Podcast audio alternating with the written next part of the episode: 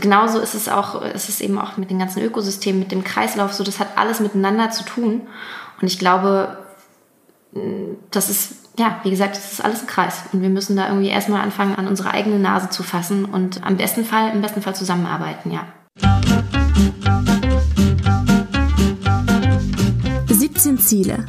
Der Podcast.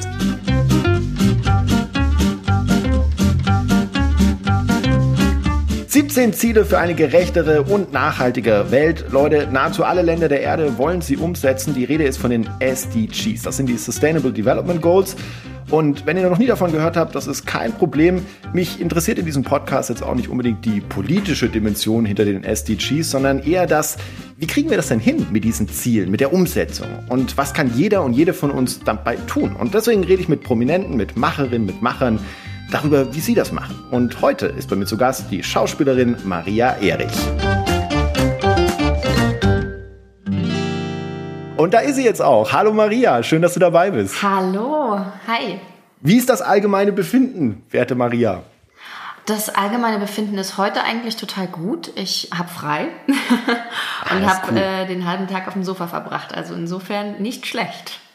Was ist Spannendes passiert auf dem Sofa? Was waren die Highlights? Was waren so, ich habe äh, gerade ein Buch gelesen, da wird empfohlen, jeden Tag den storywürdigsten Moment aufzuschreiben. Was war dein storywürdigster Moment heute? Mein storywürdigster Moment heute war, glaube ich, der Moment, in dem ich so die letzten Kleinigkeiten, die ich noch zu tun hatte, abgehakt habe und dann so nach hinten in die Kissen auf dem Sofa gesunken bin und es einfach nur Entspannung gab. Das war echt, das war mein, mein Highlight.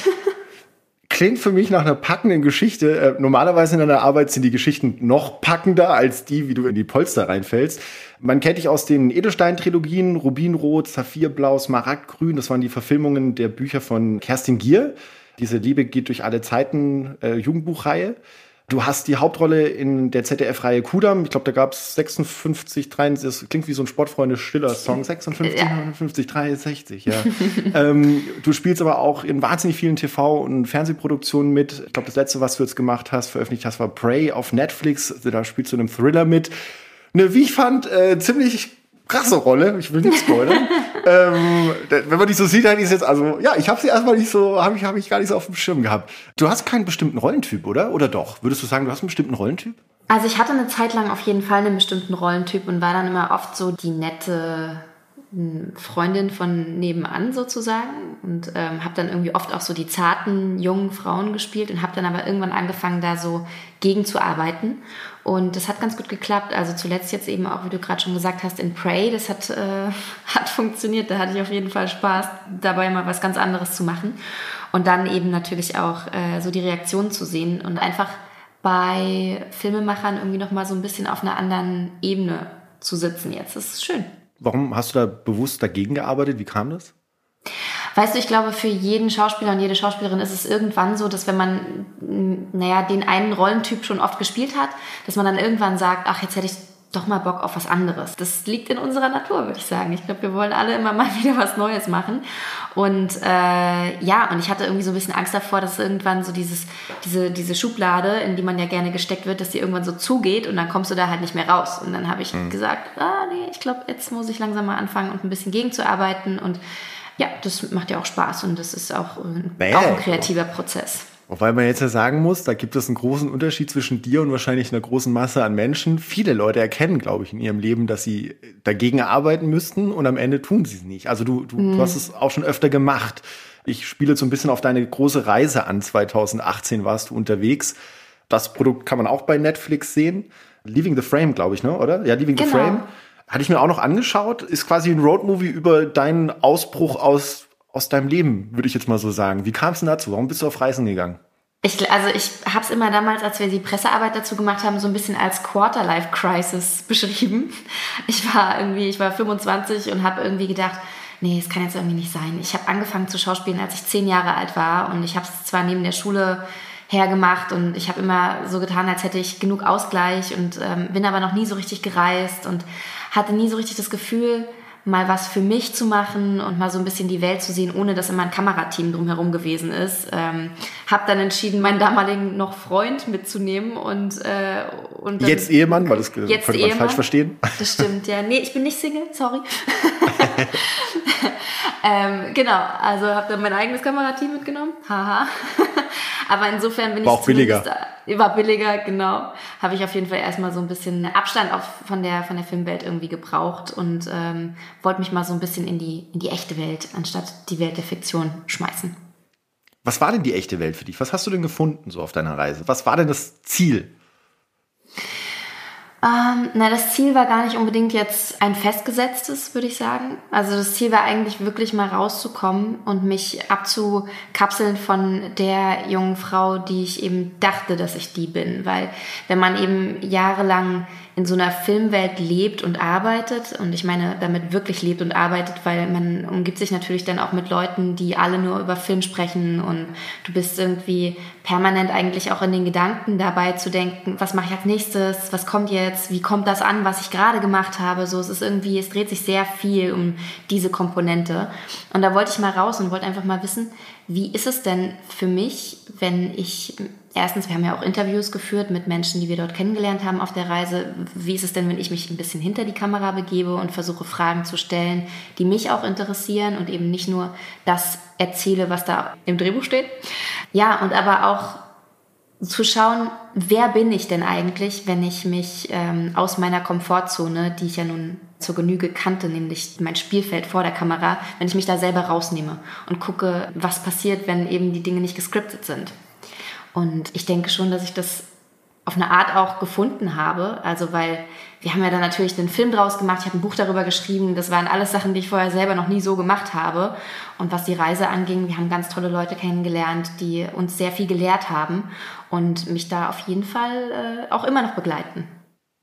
So ein bisschen hat mich der Film erinnert an Mowgli, mit der ich auch über das SDG 5 gesprochen habe, über Gleichberechtigung. Die hat auch einen Film gemacht über eine ähnliche Reise, wo sie dann auch raus ist und, und mit ihrem damaligen Partner, ich glaube, die sind mit dem Schulbus, ihr seid mit dem VW Käfer. Mhm. Da gibt es ein bisschen Parallelen, deswegen mal kurz so die Empfehlung SDG 5 Gleichberechtigung mit Mowgli, unbedingt mal reinhören, auch hier im Podcast. Wo kommt denn das so her, dass, so jetzt, jetzt klinge ich, jetzt klinge ich wie, wie so ein richtiger alter Mann gleich, Achtung, mit Ankündigung, dass eure Generation so, ja, ich glaube, ich bin 10, 15 Jahre älter als ich, ich habe keine Ahnung. Ähm, aber dass eure Generation, dass da offensichtlich so ein Verlangen da ist, so irgendwie aus diesem, weil so eine Reise, das ist doch auch ein Spiegel der eigenen Privilegien irgendwie. Also ihr habt die Möglichkeit zu sagen, mhm. oh ja, ich bin jetzt hier mit meiner Comfortzone und das kenne ich alles und jetzt gehe ich da mal raus und jetzt lerne ich das kennen und jetzt fahre ich durch Afrika, durch Südamerika. Ihr wart ja richtig fett unterwegs ähm, mhm. und schau mir das da alles an. Wo, wo kommt denn das her? Ich kann natürlich auch nur für uns sprechen. Ne? Also ich meine, du hast absolut recht, das ist ein, ein wahnsinniges Privileg, was wir hatten. Und ich meine, man muss auch dazu sagen, Manuel und ich, wir haben das alles aus eigener Tasche bezahlt. Wir wurden da nicht gesponsert oder so, aber wir hatten trotzdem das Privileg, dass wir beide schon sehr früh angefangen haben zu arbeiten und Geld gespart haben. Und ich weiß eben auch, dass das viele Leute auch in unserem Alter sich so in der Form niemals hätten leisten können. Also insofern hatten wir da wirklich äh, ziemlich viel Rückhalt finanziellen. Ich weiß gar nicht so genau, warum das so ist. Ich glaube, wir können es halt irgendwie. Ne? Also wir haben halt, wir haben, uns stehen halt die Türen tatsächlich auch offen. Ich weiß gar nicht, ob das bei so vielen Generationen vor uns, da war das, glaube ich, einfach noch nicht so. Und jetzt hat man, ich glaube, daher kommen auch so Quarter-Life-Crisis, weil man halt irgendwie auf Social Media dann irgendwie auch sieht, oh, die sind alle irgendwo unterwegs in der Welt und äh, die sehen so viel. Und dann hat man vielleicht manchmal so das Gefühl, man sieht selber zu wenig oder so und muss sich dann auch auf so eine Reise begeben. Bei uns speziell war es jetzt halt auch, wie ich gerade schon gesagt habe, eben einfach der Wunsch danach, wirklich mal rauszukommen und mal was anderes zu sehen und mit dem Wissen auch wieder zurückzukommen. Ne? Wir haben jetzt halt auch nie irgendwie gedacht, wir bleiben jetzt irgendwo, wir suchen uns jetzt was und dann sind wir dort. Jetzt war ja das Ziel, du hast ja gerade gesagt, dann auch mal quasi vor die Kamera zu treten, Menschen zu treffen, mit Menschen zu reden, einen ganz anderen Approach zu haben, Gespräche zu führen, nicht einfach eine Textzeile, sorry, wenn ich so sage, einfach eine Textzeile ist auch eine Kunstform, aber vor der Kamera zu performen, sondern wirklich mal mit auf Menschen zu treffen. Wir reden heute so ein bisschen auch über das SDG 15, Leben an Land. Es geht um Ökosysteme, die bedroht sind und wenn du, egal wo du jetzt hinschaust, egal in welches Ökosystem du reinblickst, egal ob auch Land oder Wasser, es ist eigentlich immer nur eine Ursache und es ist der Mensch. Ja. Jetzt hast du viele Menschen getroffen, als du unterwegs warst. Leidest du auch an Menschen, so wie das Ökosystem? Wie, wie ist deine Einstellung zum Menschen? Ob ich an Menschen leide? Ja. Zum Teil ja. Also ich glaube, ich meine, das sagen ja heutzutage auch viele Leute, aber ich glaube, ich bin auch eine von den hochsensibleren Menschen. Also ich kann auch nicht mit so vielen Leuten. Äh, von daher glaube ich, kann man das schon ganz gut so benennen. Auf der Reise war das auch so. Also ich habe äh, das Gefühl gehabt, also wir haben ganz tolle Menschen kennengelernt, vor allem die uns halt darüber aufgeklärt haben, was es halt bedeutet, dass äh, viele Menschen eben einfach äh, ihren Scheiß in die Umwelt kippen und dann hast du halt irgendwie kaputte Ökosysteme. Das ist natürlich einfach äh, tragisch und wenn man das eben vor Ort sieht, dann wird einem das auch noch mal mehr bewusst und, und beziehungsweise man, man kann es irgendwie besser einordnen, man kann besser Fragen stellen. Es ist dann auch nicht direkt wieder weg, wenn man den Screen ausschaltet oder so. Und insofern, ja, ich meine, man muss ja auch sagen, wir haben eine große Reise gemacht, wir sind geflogen, wir hatten das Auto, mit dem wir dann gefahren sind. Ähm, das war für uns toll. Und im Nachhinein haben wir aber dann auch, als wir zurückgekommen sind, ging gerade die ähm, Fridays for Future Geschichte richtig los. Das war ja 2018, als Greta dann richtig ernst gemacht hat. Und äh, da haben wir dann auch tatsächlich angefangen, drüber nachzudenken. Auch natürlich dadurch, durch die Bewegung, aber auch durch das, was wir gesehen und erlebt haben. Und das macht was mit einem, das ist ja klar. Aber das ist ja auch wichtig. Aber das finde ich wirklich einen spannenden Gap, in dem man sich da bewegt. Also auf der einen Seite hast du durch diese Reise, haben wir jetzt die Möglichkeit, dass du uns jetzt gleich, weil du gerade die Ökosysteme auch angesprochen hast, was du da alles gesehen hast, uns diese Eindrücke nahe zu schildern und das uns auch mhm. näher zu bringen. Dafür war das der Preis, der zu zahlen war. Und auf der anderen Seite ist es halt eben, naja, es ist halt auch eine Form von, also ich habe zum Beispiel selber 2006 ein halbes Jahr in einem Slum in Bombay gewohnt und habe erst jetzt wurde ich damit mal konfrontiert, dass ich als, als Journalist, ich bin da hingegangen, weil das war mein thematischer mhm. Schwerpunkt, ich wollte das mal sehen. Und jetzt dann so, hey, das war aber auch so ein bisschen Armutstourismus, oder? Habe ich nie vorher drüber nachgedacht. Äh, und also da, da entsteht ja immer so ein, so ein Gaben. Also du fährst da jetzt hin, du hast das Privileg, ihr wart in Kenia, ihr wart da in einem Dorf, bei diesen, in einem Unity-Dorf, da habe ich mit Katja Riemann auch drüber gesprochen hier im Podcast. Mhm. Äh, also das sind Frauen, die sich äh, quasi von, von ihren Männern emanzipieren und ein eigenes Dorf gründen und auf eigenen Beinen stehen. Hat sich das für dich dann, weil da gab es ja auch eine interessante Szene im Film, hat sich das wie Tourismus für dich angefühlt? Ja, das war dann irgendwann, als wir dann verstanden haben, wie der Hase läuft, dann doch auch ziemlich unangenehm, weil das ist ja für die auch eine Einnahmequelle. Also dort in diesem Dorf, ne? Und von unserer Warte aus gesehen war es eben so, wir gehen da als Journalisten auch hin und wir gucken, dass wir da jemanden finden, der uns eine spannende Geschichte erzählt, die wir in unseren Film einbauen können haha. Ähm, und dann haben wir aber mitgekriegt, so einfach ist es nicht. Und das war ja auch die erste Story, die wir, die wir wirklich gefilmt haben. Und dann äh, haben wir dadurch auch total viel gelernt und haben eben auch mitgekriegt, nee, das, so, man muss auch vorher erstmal mit den Leuten sprechen, denen ganz genau erklären, was man machen möchte. Das war eben da auch sehr schwierig, weil eben diese Sprachbarriere auch bestanden hat. Ne? Aber das hat dann in den anderen Projekten auch in Kenia viel, viel besser gepasst und geklappt. Aber klar, das ist... Ähm, das ist erstmal hart, wenn man, wenn man dann plötzlich merkt, uh, äh, ich habe das ganz anders gemeint und jetzt werde ich plötzlich damit konfrontiert, dass ich äh, mich nicht gut genug informiert habe im Voraus. So ist es. Ihr habt ja auch, was ich ziemlich cool fand, äh, diesen Simon hieß der, glaube ich, oder? Dieser, mhm. dieser Mensch mit den Vögeln in Kenia, ja. den ihr da, äh, also großartig unterhaltsame Reise bis zu ihm, also bis ihr ihn überhaupt erstmal gefunden habt. Und das fand ich, das wäre so ein Ding, wo man auch sagt, das ist ja auch so, so ein Punkt, wenn wir jetzt über das SDG 15 reden, über Leben am Land, wo man sagen kann, hey, da, da habt ihr wirklich mal jemanden getroffen, der nah dran ist an dem, was, was da passiert. Nimm uns doch mal mit auf die Reise da. Zu Simon. Mhm. Simon ist ein Experte, der hat ähm, der arbeitet eben, beziehungsweise er rettet Greifvögel, die tatsächlich durch dieses gestörte Ökosystem in einem, eigentlich in einem Naturschutzgebiet in Kenia immer wieder zu Schaden kommen. Also seien das jetzt irgendwelche äh, Kanäle oder irgendwelche Windräder oder ja, Strommasten oder so, die dann halt einfach durch diesen Nationalpark hindurch gebaut werden. Und ähm, da im Prinzip eben auch ohne Rücksicht auf Verluste dann das Leben dieser, dieser Tiere gefährden. Und die sind wiederum aber total wichtig, weil, wie wir ja vielleicht der ein oder andere in König der Löwen mal irgendwann gelernt hat, es ist alles ein Kreislauf und ähm, was die Löwen äh, jagen und erlegen, die fressen und dann kommen die Hyänen und danach kommen eben die, zum Beispiel die Aasgeier und fressen eben den Rest auf und die sind sozusagen die Putzkolonnen der ganzen, ähm, ja, der Savanne zum Beispiel. Und äh, das ist wahnsinnig wichtig, dass es die gibt. Und ja, leider wurde das aber nicht so wirklich erkannt und dann gibt es aber auch wieder so Sachen wie, dann gibt es irgendwie eine Überpopulation an Löwen und dann kommen Wilderer und dann ähm, geben die denen dann halt äh, Gift lassen die Löwen sterben, dann kommen wieder die Greifvögel und äh, essen das und dann sterben die wieder. Also es ist wirklich, es ist einfach, es ist chaotisch. Es gibt so viele Punkte, an denen Simon immer wieder ansetzen musste, um diese Tiere zu, zu schützen. Und es war auch ziemlich kritisch, weil der musste immer wieder auch mit den Obrigkeiten da reden und die überzeugen, dass er das machen durfte, was er da macht, weil das geht es eben auch viel um Profit leider. Und was hast du da mitgenommen? Also aus diesen, gab es ja noch mehr Begegnungen in der Art. Ja. Äh, gab es diesen, diesen Dude, der da mit Meeresschildkröten arbeitet. Also dir sind ja einige Ökosysteme da auch begegnet auf dieser Reise. Was, mhm. was hast du da mitgenommen? Bist du da eher aus einer verzweifelten Position raus? Kommst du dann sagst, ja mein Gott, das ist alles scheiße, was die Menschen da machen, wie sie da überall eingreifen und diese Zusammenhänge? Oder sind dir Lösungen begegnet? Wie gehst du damit um?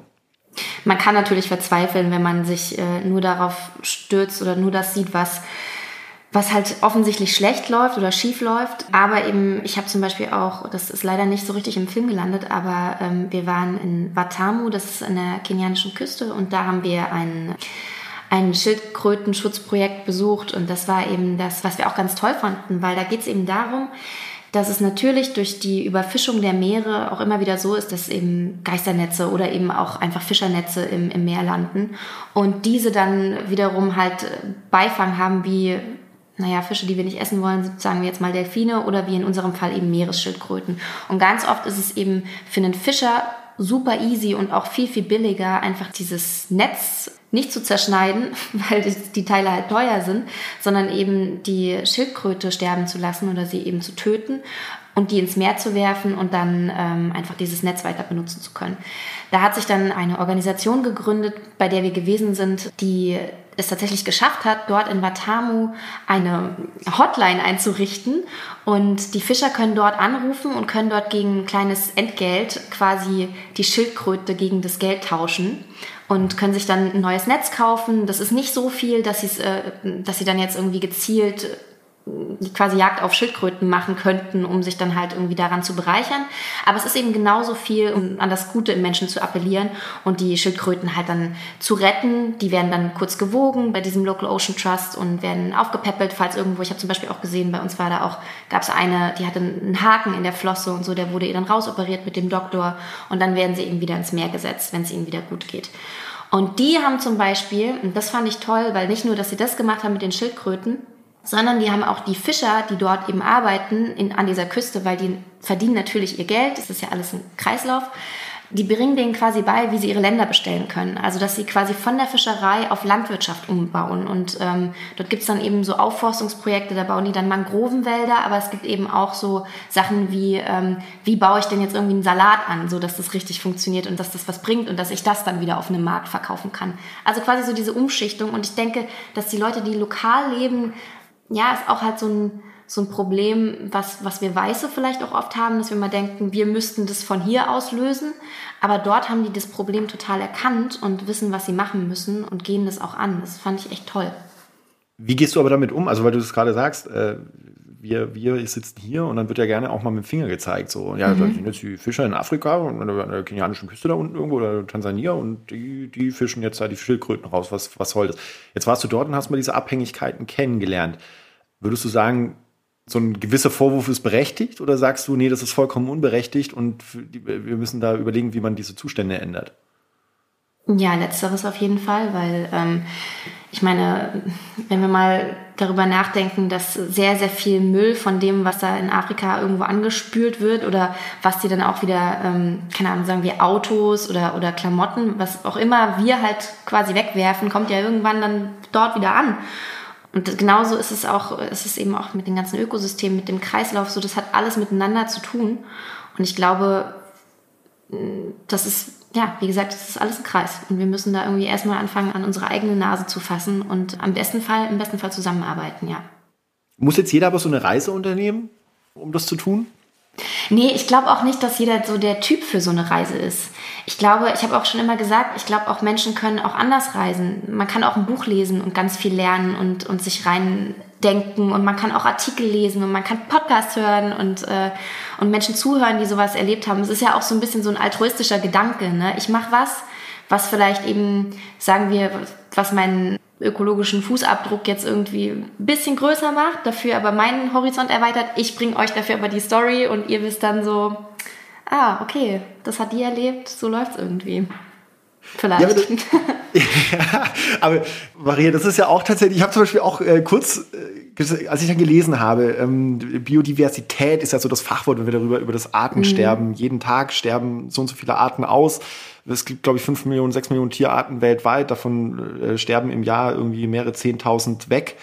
Jetzt habe ich gesehen, du setzt dich für ein Projekt ein oder hast dich eingesetzt für Biodiversität. Das wird von einem großen Autokonzern an den Start gebracht. Und da habe ich dann kurz geschluckt und dann dachte ich so, na ja, auf der anderen Seite, wenn die ihre Mittel nutzen, um sowas dann nach vorne zu bringen, wir alle bewegen uns ja immer in so einem bei diesem ganzen Nachhaltigkeitsthema, da bewegen mhm. wir uns auch mhm. immer in so einem, in so einem Gap zwischen was wir wissen, was wir tun. Also das, wie du sagst, also meine Reise braucht viel CO2. Auf der anderen Seite bringe ich euch die Story. Ein Autohersteller macht was. Auf der anderen Seite produzieren die halt auch Autos. Wir alle bewegen uns da immer irgendwo zwischendrin. Wie gehst du denn mit dieser Ambivalenz so um in deinem Leben? Ja, ich finde das auch hart, muss ich echt sagen. Also ich finde, ähm, das ist super schwierig, weil wir leben im Konsum, wir kaufen Sachen, wir können auch nicht immer alles richtig machen. Und ich finde das sehr, sehr schwer. Auf der anderen Seite denke ich mir aber zum Beispiel, äh, der große Autokonzern, um den es geht, für den ich manchmal für die Biodiversität unterwegs bin, ist äh, Daimler tatsächlich. Und ich äh, bin da bei den Be a Mover, heißt das. Das ist so eine Gruppe von Leuten, die immer wieder eben sich diese Projekte anguckt, die Daimler eben unterstützt. Natürlich, es ist ja klar, das ist eine Art von, von ähm, ich sag mal, da will man sich ein bisschen reinwaschen, ne, dieses Greenwashing. Aber tatsächlich, ich habe es ja nun jetzt auch vor Ort gesehen, sind das eben Projekte, die unterstützt werden, die auch vorher schon Bestand hatten. Also Projekte zum Beispiel wie das Kranichschutzprojekt, was es gibt, wo ich gewesen bin vor ein paar Jahren, was auch immer noch unterstützt wird. Das gibt's schon seit, ich glaube, über 20 Jahren. Und die setzen sich eben dafür ein, dass es den Kranichen eben gut geht. Ne? Also das sind ja eben wunderschöne, sehr wichtige Tiere, die auch unter Artenschutz stehen und ähm, und ich finde, sowas finde ich irgendwie toll. Ich finde, natürlich ist es, ist es immer ein bisschen schwer. Also auch jetzt, sagen wir mal, wenn ich da jetzt irgendwo hinfahren muss dafür oder so. Und mm, man kann irgendwie eine bestimmte Strecke mit dem Zug fahren, den Rest musst du aber mit dem Auto fahren, weil anders kommst du da nicht hin. So, ne? Das ist einfach, wir leben eben in dieser Welt. Ich kann ja auch nichts anderes machen. Ne? Ich kann ja nicht irgendwie, ich meine, klar, ich kann, ich kann hinlaufen, so, aber brauche ich halt ziemlich lange. es ist schwer, es ist super schwer. Ich glaube aber trotzdem, dass wenn jeder irgendwie so das tut, was er oder sie kann, was eben möglich ist, dass dann halt schon viel erreicht werden kann. Und ich glaube auch, dass immer wieder dieses mit dem Finger drauf zeigen und das zeigen, dass es eben wichtig ist, dass man solche Projekte unterstützt, auch wenn man ein großer Autokonzern ist, bringt schon viel und bringt uns vielleicht auch schon nach vorne. Hast du Kriterien, nach denen du sowas entscheidest? Also, oder, oder Andersrum gefragt, wenn du jetzt über Dinge nachdenkst und sagst, ja, okay, äh, jetzt fahre ich da hin und dann gucke ich mir das an und ist das jetzt sinnvoll, ist es nicht sinnvoll? Hast du da irgendwie ein klares Schema, nach dem du vorgehst? Oder ist es ein Bauchgefühl? Also auch, es ist auch Bauchgefühl, weil ich bin äh, ein Mensch, der, glaube ich, eine sehr gute Intuition hat, was das angeht ich habe Kriterien, ich gucke mir das natürlich genau an. Ich schaue natürlich dann, und ich habe da halt auch eine super ähm, Agentin, die mit mir dann eben immer alles genau durchgeht. Die ist voll krass, die guckt dann auch immer ganz genau so die Artikel durch und dann schicken wir uns hin und her, was wir eben alles so gefunden haben. Kann man das machen? Sollte man das lieber nicht machen? Auf der anderen Seite ist es aber auch so, dass ich immer schaue, was kann ich denn dazu beitragen? Bin ich denn jemand, der, der da reinpasst? Habe ich da die Möglichkeit, irgendwie was zu verändern oder eigene Projekte auch voranzutreiben? Sind die offen dafür? Und wenn ja, dann mache ich das gerne. Und wenn nicht, dann ist es eher so, dass ich sage, hm, das ist mir dann ein bisschen zu heikel, weil es halt einfach zu, das, ja, da merkt man dann eben einfach schon, dass es dann nicht passt. Wobei ich da jetzt gerade so in einer Phase bin, tatsächlich, ich entwickle da jetzt einen, also ich werde jetzt nicht zum Wutbürger oder sowas, aber äh, ich habe so ein Bauchkrummeln, weil ich jetzt auch halt schon lange mich mit diesen Themen beschäftige und wie du jetzt sagst, ja, dann machst du dir also deine Gedanken und jeder soll für sich seine Gedanken machen und das ist ja auch alles okay. Aber dann denke ich mir so, naja, aber Leute, das Level drüber, so das Systematische irgendwo, da, da, ja, da läuft das. doch sowas granatenmäßig schief, dass dann vielleicht das, was ich jetzt hier gerade tue, hat auch überhaupt keinen Impact am Ende. Ja, ähm, aber wenn du so denkst, dann wirst du doch wahnsinnig. Also ich meine, klar, wir müssen alle irgendwie, ich, ich, mir geht's genauso, auf jeden Fall. Aber ich hatte mal eine Phase, in der mich das total überwältigt hat und in der ich nicht so richtig klargekommen bin darauf. Aber das habe ich abgelegt, weil das, also. Wie, wie hast du das gemacht? Wie, hast, wie, bist du dieses Gefühl losgeworden? Weil ich glaube, das ist doch was, was uns alle gerade so ein bisschen beschäftigt. Wir wissen viel, man fühlt sich ein bisschen machtlos. Also, ich hatte neulich so eine Diskussion über Bildung für nachhaltige Entwicklung und da ging es genau darum, ja, wir müssen den, den Leuten beibringen, selbstreflektiert über diese Dinge nachzudenken und da muss man auch kritisch hinterfragen und, und bla. Und dann denken so, ja, aber das lässt sich doch am Ende immer zurück mit diesem Spalt zwischen, da läuft was schief und was mache ich jetzt damit, mit der Info? Wie hast du das mhm. abgelegt? Also ich habe erstmal natürlich den Breakdown gehabt, ne? Der muss, glaube ich, erstmal kommen, bevor man versucht, was zu verändern. Also bei mir ist eine ganz, ganz große Komponente Social Media. Also ich bin ja eben auch durch meinen Job halt oft auch auf Instagram unterwegs und folge da natürlich auch solchen Seiten, weil es mich interessiert, weil ich auch gerne wissen möchte, was passiert und was verändert werden kann. Ich möchte auch, ich, ja, ich möchte einfach wissen, was gerade los ist. Aber wenn du das halt permanent machst und dir tagtäglich eben diese Seiten reinfährst, die dich bombardieren damit, was eben alles gerade schief läuft und, ähm, und, und siehst dann irgendwann nur noch schwarz, dann kannst du halt auch selber nichts mehr machen. Ne? Dann stirbt die Hoffnung und dann denkst du halt auch so, okay, nee, dann leg ich jetzt die Füße hoch und dann ähm, macht doch einfach alle, was ihr wollt. Und das ist, mhm. finde ich, auch nicht richtig. Und deswegen habe ich dann irgendwann immer mal wieder so Social Media Pausen ja, eingesetzt sozusagen. Also ich lösche dann einfach die App und ähm, bin dann eben mal nicht da. Oder jetzt, ich hoffe, ich schaff's jetzt, habe ich mir überlegt, ich werde jetzt einfach alle meine, also alle löschen, denen ich folge. Dann kann ich was? nicht mehr scrollen. Dann kann ich nicht mehr scrollen. Das heißt, du bist du noch Sender, kein Empfänger mehr, oder was? Genau, ich will nichts mehr hören. Und dann kann ich alles immer so oben eingeben. Also ich schreibe mir dann auf, wo ich halt gerne irgendwie ab und zu mal reingucke. Und da gucke ich dann, aber den werde ich nicht mehr folgen. Das habe ich jetzt, äh, als ich in, in Dänemark im Urlaub gewesen bin, vor kurzem habe ich das entschieden, weil ich dieses, dieses ständige Scrollen, das hat, macht mich einfach so Banane im Kopf. Und dann habe ich halt irgendwie festgestellt, wenn ich das eben nicht habe, dann informiere ich mich viel gezielter und bin klarer im Kopf. So.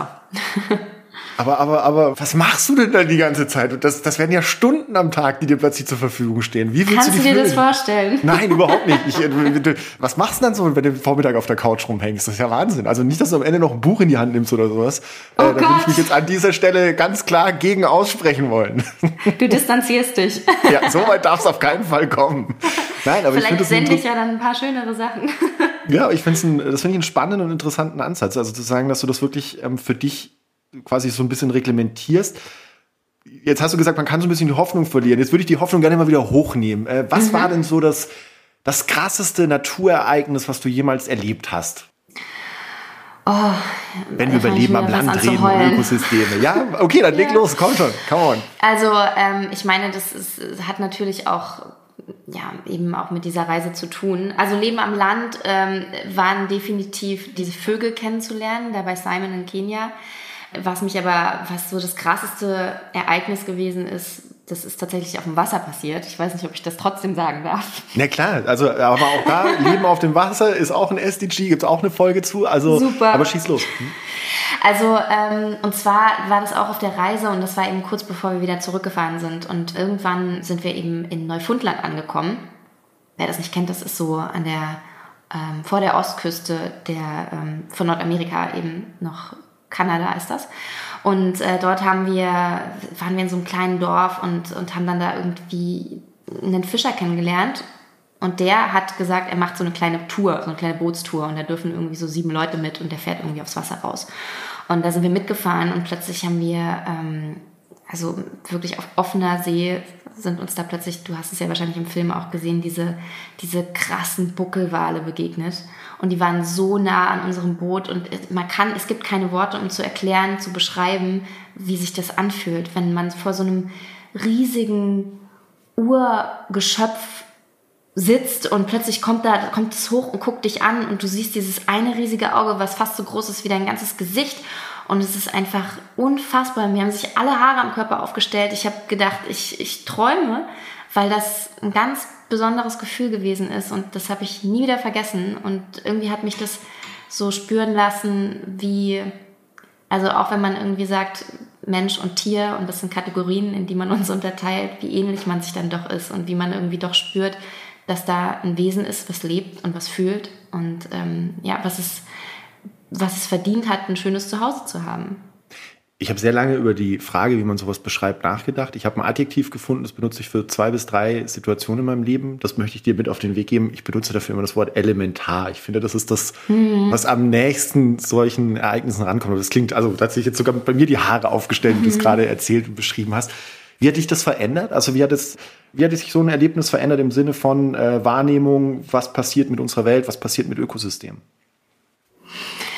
Also zuerst war da eben auch wieder so diese, ich würde fast sagen, Weltschmerz war da auch erstmal wieder, weil man natürlich irgendwie, man kann es gar nicht ähm, voneinander trennen. Man kann gar nicht einfach nur sagen, oh Gott, das war so toll. Und auf der anderen Seite nicht das mit im Hinterkopf haben, was eben, was wir als Menschheit eben unseren, unseren Geschöpfen, die, die eben mit uns auf der Welt sind und die dort im Meer eben auch leben, was, was wir denen antun.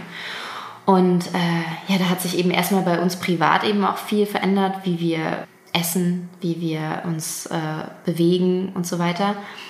Und dann war das aber auch so, dass ich irgendwann, als sich das so ein bisschen gelegt hat und ich so ein bisschen ruhiger geworden bin, da habe ich irgendwann auch so eine Art also ich, hab's, ich weiß nicht, ob ich es mir eingeredet habe oder ob es einfach irgendwann hochgekommen ist, aber es ist so eine Art Vertrauen gewesen. Und zwar daran, dass eben alles doch irgendwie wieder zum Gleichgewicht findet. Ich glaube wirklich fest daran, dass man nicht immer nur, man kann sich diese, diese Last nicht aufladen und, ähm, und immer wie, wie ein geschundenes Tier irgendwie quasi durch die Welt laufen. Man muss eben, wie gesagt, wie ich vorhin auch schon meinte, man muss einfach tun, was man kann aber man muss trotzdem auch irgendwie in sich gesetzt bleiben. Und mir hilft tatsächlich manchmal so dieser Gedanke an diesen Wal, weil der so ruhig war und da war so viel Vertrauen. Ich, also ich glaube, ich hätte sogar, und manchmal sieht man ja solche Videos, wie Menschen im Meer schwimmen und plötzlich taucht so ein riesiges, so ein riesiger Wal irgendwie neben denen auf. Und da denkt man ja oft so, oh, ich hätte so eine Angst. Hatte ich aber nicht. Also hatte ich nicht und ich glaube auch, wenn, wenn ich äh, im Meer gewesen wäre, hätte ich das auch nicht gehabt. Einfach, weil ich da so ein großes Vertrauen hatte in dieses Geschöpf. Und irgendwie elementar dann halt auch in alles sozusagen. Vielleicht bin ich da ein bisschen zu hippie, aber es ist einfach das, was mich durchbringt. Tatsächlich finde ich das jetzt aber von allen Gesprächen, die ich jetzt zu diesem Thema geführt habe, das mit diesem Vertrauen habe ich, das höre ich heute zum ersten Mal. Ich habe schon alles gehört, aber das mhm. höre ich mhm. heute tatsächlich zum ersten Mal mit so einem Vertrauen, dass Dinge wieder zurückfinden. Das ist, das ist ein spannender Gedanke. Also nimmst du das nur aus dieser Begegnung mit einem Wahl, dieses Vertrauen? Oder wie kann man so ein Vertrauen aufbauen? Ich glaube, naja, natürlich nicht nur daraus. Ich meine, das hilft immer irgendwie ganz gut so, weil das so ein, so ein Schlüsselmoment gewesen ist, weißt du? Aber ich glaube, das ist oft eben auch das, womit man sich umgibt, also mit welchen Menschen man spricht und wie man die Gespräche führt und, ähm, und auch was man für Bücher liest. Zum Beispiel also ich meine, es gibt natürlich auch ganz viel, was dagegen spricht, was den Klimawandel angeht, eben auch wirklich, ja, weißt du ja, ne? Das ist alles ein ich bisschen war, ich, keine, keine Ahnung, wirkt. Ich, ich muss mal kurz in Embryo-Haltung, ich bin gleich wieder da. Aber ich glaube halt, ich glaube fest daran, dass, keine Ahnung wann, wahrscheinlich auch wenn wir also längst nicht mehr da sind, aber dass es alles wieder zurückfindet und irgendwie verwurzelt das irgendwas in, in mir. Also irgendwie dieser Gedanke daran, dass es irgendwann wieder gut wird, gibt mir Wurzeln. So. Also da, das finde ich irgendwie gut. Aber ich kann auch gar nicht so genau sagen, woher das kommt. Vielleicht ist es auch einfach irgendwie eine Zusammensetzung meines, meines Gehirns. Ich weiß auch nicht. Ich finde es einen schönen Gedanken. Ich finde es wirklich einen schönen Gedanken. Aber wird der mal von, auch von Ängsten erschüttert? Also wie gehst du mit, mit dem Thema äh, Angstbewältigung um? Also weil das ist das, was ich ja gerade meinte, so im Spaß. Ich lege mm. mal kurz unter den Tisch hier und gehe mal eine Runde heulen. Aber wenn wenn du halt über Klimakrise und dann siehst, was eben mit den Ökosystemen passiert ähm, an Land, aber auch im Wasser und überall. Äh, es sind Millionen Menschen betroffen. Du hast die Fischer jetzt gerade erwähnt, die du in Kenia kennengelernt hast. Das ist ja nur beispielhaft für ein paar Menschen. Mhm. Es sind ja wirklich Millionen, die davon betroffen sind. Die Tierarten sind betroffen, die Natur ist betroffen. Wie gehst du damit um, mit der Angst? Oder wird das mal erschüttert, dein Vertrauen für der Angst? Oder ist dein Vertrauen so groß, dass du sagst, da prallt die Angst einfach ab wie eine riesige ein Vögelchen an einem Wolkenkratzer? naja, na klar. Also ich meine, das ist ja ganz logisch. Ich, ich habe ja auch schon vorhin gesagt, dass ich schon auch sehr sensibel bin und dass wenn ich, ähm, wenn ich mich dem zu sehr hingebe, dann, dann habe ich natürlich auch Angst. Also logisch. Ich glaube, man kann auch gar nicht existieren und sich mit diesem Thema auseinandersetzen und nicht irgendwann mal eine Angst verspüren. Das, äh, also, da wäre ich ja ignorant. So. Aber trotzdem, Ach ja, wie, wie ich das mache, ist, glaube ich, einfach, ich, ich gebe mir dann Zeit. Ich gebe mir Zeit, das auch irgendwie zuzulassen. So zum Beispiel so die Angst, wie sieht denn das jetzt aus? Wie sieht denn jetzt meine Zukunft eigentlich aus? Weil wie kann ich denn zum Beispiel meine Zukunft planen äh, mit allem, was ich mir so vorgestellt habe früher? Und gleichzeitig aber halt auch irgendwie ähm, im Hinterkopf behalten, was eben passieren wird, was unsere Zukunft bringen wird, was ich eigentlich schon weiß, was den Klimawandel angeht ja, und dann gebe ich mir halt Zeit und versuche mich ja, natürlich auch irgendwie einzulesen, aber dann auch wieder ein bisschen abzulenken. Also ich versuche halt nicht in so ein Rabbit Hole zu fallen und dann halt immer wieder und immer wieder dieselben Sachen zu lesen, weil irgendwann hört das ja auch gar nicht mehr auf. Ich habe zum Beispiel auch äh, eine App auf meinem Handy, die heißen Squirrel News und die äh, bringen nur positive cool, Nachrichten. Jungs, ja. mhm. Und das ist echt gut. Ja, wobei, was ich bei denen spannend finde, die machen ja nicht nur positiv, sondern halt lösungsorientierte, lösungsorientierte also, Nachrichten. Genau. Genau, mhm. das finde ich ganz gut, weil, weil, weil man, ich habe oft auch ähm, Leute kennengelernt, die dann quasi, ja, wir müssen positive News, wo ich dann denke, nee, das ist ja gar nicht das Ding. Wir müssen trotzdem kritisch bleiben und kritisch mit Sachen auseinandersetzen. Und das finde ich, machen die Jungs ganz gut, dass die, oder, oder Jungs und Mädels, aber ich glaube, der Gründer waren zwei, zwei Jungs oder so, oder drei dass die das eben so machen, dass sie dann halt sagen, okay, wir, wir gehen die Lösungen auch kritisch durch. Bin ich auch ein Riesenfan mhm. von. Also wenn, wenn ihr jetzt zu Hause gerade irgendwie so am Start seid, checkt mal Solution Journalism. Äh, in den USA gibt es eine große Bewegung von der New York Times. Äh, ausgelöst. Das sind aber mittlerweile Journalisten in ganz großen Netzwerken da organisiert. Die machen echt gute Geschichten, wo die eben Lösungen kritisch durchgehen. Das ist echt eine coole Sache. Jetzt hast du gerade so ein bisschen angesprochen und äh, wie du damit umgehst und wie du dann auch so Gleichgewicht für dich findest, eben nicht in so ein Rabbit Hole oder in so ein Hamsterrad reinzufahren. Ich könnte mir vorstellen, das hat vielleicht auch mit deiner Reise zu tun gehabt. Da hast du ja auch das Gefühl gehabt, du warst im Hamsterrad, also da durchaus ein Learning gehabt. Jetzt habe ich mir dann aber noch ein bisschen deinen Instagram-Account näher angeschaut. Mhm. Und dann denkt man schon so, mh, mm, in irgendeinem Klatschmagazin habe ich gelesen, du bist Gärtnerin, stimmt das? Was? Hm, nee. Okay, habe ich mir schon fast gedacht, dass da irgendein Bullshit steht. Da stand irgendwas von, dass du äh, es liebst, deine Hände in Erde und Dreck oh zu bohren Gott, und ich so. weiß, welcher Artikel ähm, das ist. Das ist so ein schlimmer Artikel, um Gottes Willen, ja. Ja, genau. Also irgendwas gelesen, so, ja, also privat liebt sie es und Dinge vor der Kamera. So richtig so geschrieben, wie man sich das vorstellt. Also feinster Gala-Style. Okay, also mit Gärtnern hast du nichts am Naja, ich habe jetzt gerade mal geschafft, eine Aloe Vera nicht zu killen. Also, nope. Sehr gut. Ich hatte auch so eine Yucca-Palme, die hat bei mir ums Verrecken nicht sterben wollen. Habe aber viel dazugelernt tatsächlich in den letzten Jahren. Äh, nee, aber warum es mir eigentlich jetzt ging, warum ich hinaus wollte, weil, weil du sagst, das Gleichgewicht zu halten. Jetzt gibt's die eine Seite von dir, da sieht man dich als Abenteurerin, wie du da durch die Welt ziehst und, und äh, wie du eben auch dann jetzt das beschreibst mit den Ökosystemen, was du erlebt hast. Und, und dann gibt's die andere Seite von dir, da scroll ich durch deinen Insta-Account und denk so, das ist halt so, so stellt man sich das Leben von einer Schauspielerin vor, ja. Also irgendwie Red Carpet und es sind alles so schöne Leute und dann steht ihr da und lächelt und, und wie kriegst du da so die, den Spagat hin zwischen dieser Scheinwelt, mhm. ich nenne es jetzt mal so, auch wenn es für dich wahrscheinlich die echte Welt ist, aber für jeden, der sich anschaut, wirkt es ein bisschen wie eine Scheinwelt und, und dem, was dann halt eben so knallhart draußen passiert.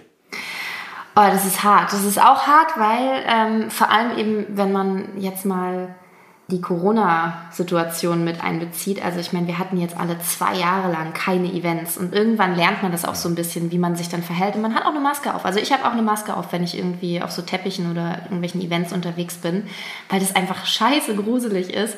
Erstmal, du wirst halt fertig gemacht und siehst total toll aus, bist aber trotzdem super self-conscious. Du hast eigentlich keine Ahnung, wie du dich verhältst und wie du stehst und hast dann irgendwie, siehst irgendwelche Fotos von dir, auf denen du dann denkst, um Gottes Willen, wie habe ich denn da gestanden? Was habe ich denn da nur gemacht mit meinem Gesicht? Was ist denn da los? also es ist wirklich ganz furchtbar. Und ich glaube eben, dass man das aber so ein bisschen trainieren kann, wenn man das halt öfter mal hat, weil dann irgendwann wird es dann halt so ein bisschen entspannter. Na gut, früher habe ich dann halt auch ab und zu mal ein Gläschen Alkohol getrunken, da war es dann auch chilliger, das mache ich jetzt nicht mehr, aber ähm, das ist schwer, wenn man das irgendwie so eine lange Zeit über nicht hatte und dann plötzlich halt wieder dahin kommt und sich denkt, das ist schon äh, eine andere Geschichte, eine andere Welt.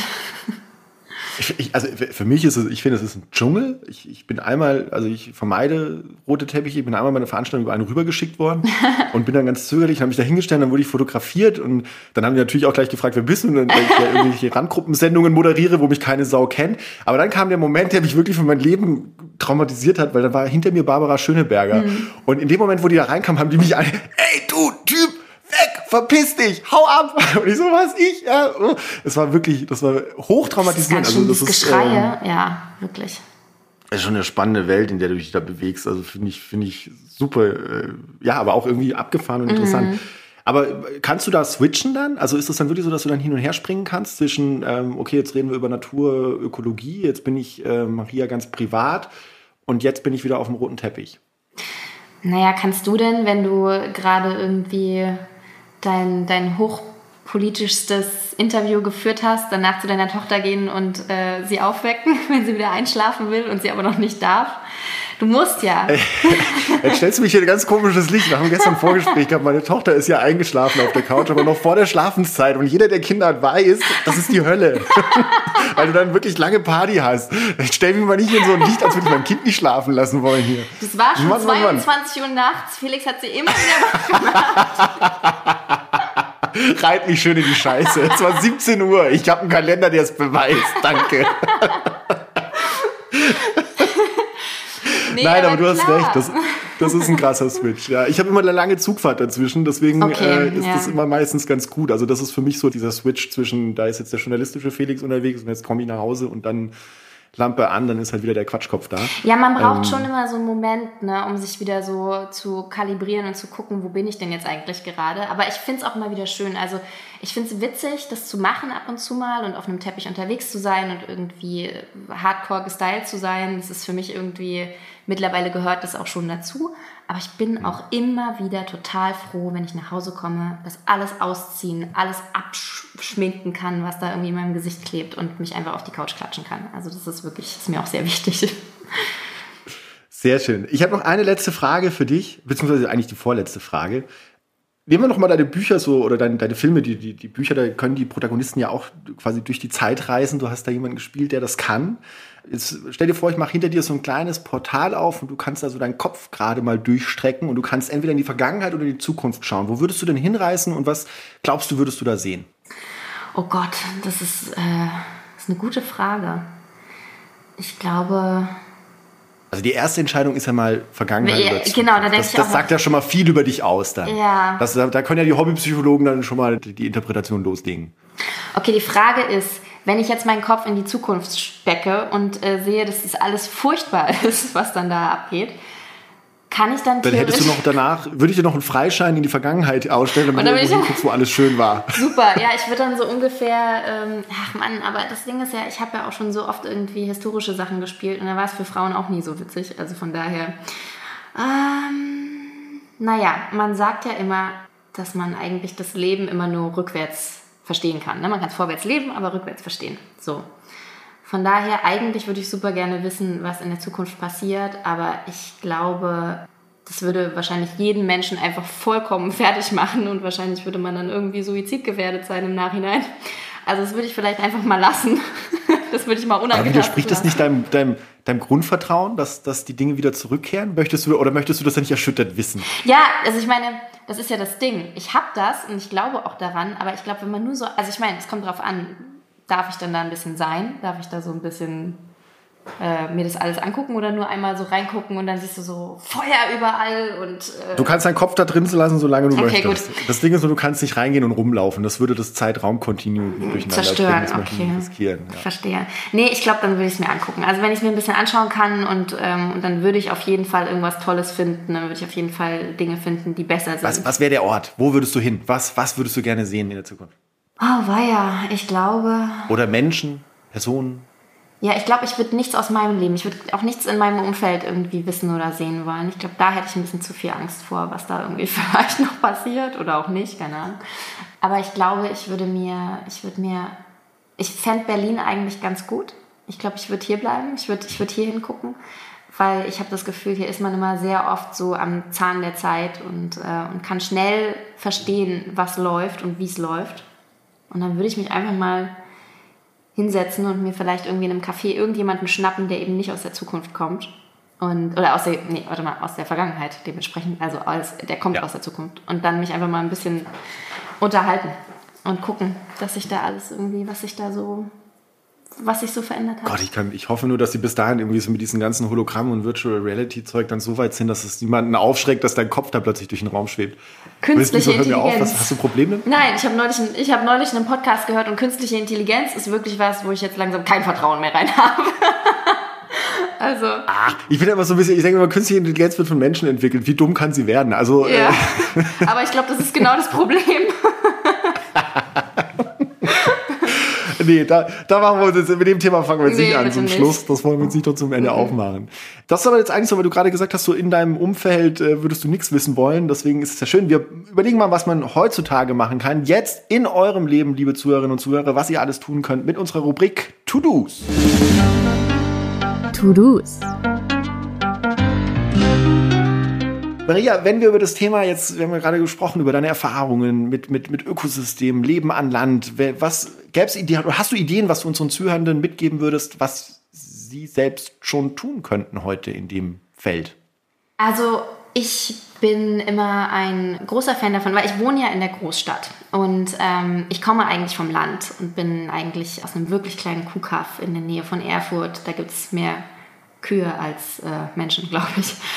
Und ähm, manchmal, wenn ich mich so ein bisschen überfordert fühle und so merke, mir wächst irgendwie alles über den Kopf und, und ich, ich weiß irgendwie gerade gar nicht, wo ich ansetzen soll, dann gehe ich manchmal kurz einfach in den Wald. So, also es gibt ja in Berlin auch den Grunewald oder ich fahre eben in die Heimat und gehe dann dort in den Wald und dann hole ich mir kurz wieder so ein bisschen so die Ruhe rein. Und da fallen mir dann immer ganz gute Sachen ein. Also ich meine, wir kennen ja auch alle das, was man eben machen kann, um irgendwie nachhaltiger zu leben wie zum Beispiel irgendwie weniger Plastik zu verwenden, weil das ja irgendwann auch wieder angespült wird oder ähm, irgendwo hochkommt. Und ähm, man kann zum Beispiel auch selber in äh, urbanen Gefilden sich irgendwie versuchen, wenn man keinen schwarzen Daumen hat wie ich, irgendwie ein bisschen Gemüse selber anzubauen auf dem Balkon oder äh, auf dem Fensterbrett.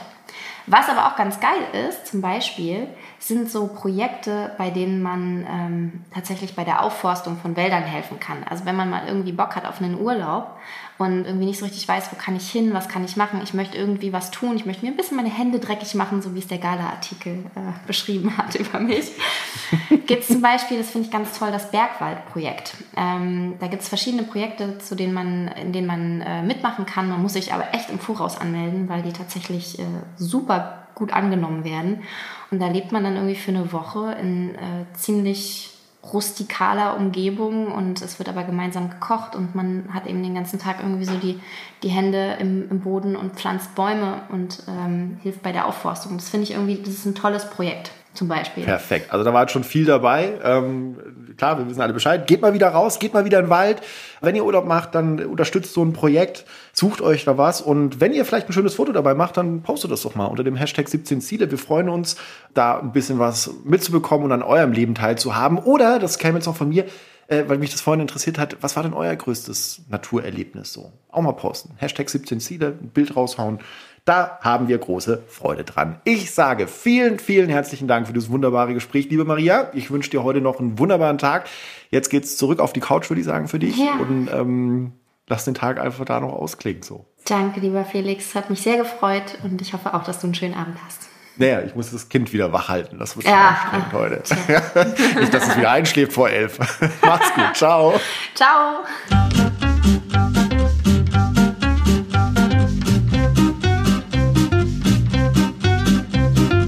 17 Ziele. Der Podcast von Engagement Global. Im Auftrag des Bundesministeriums für wirtschaftliche Zusammenarbeit und Entwicklung. Moderation Felix Seibert-Deiker. Produktion Audiotextur.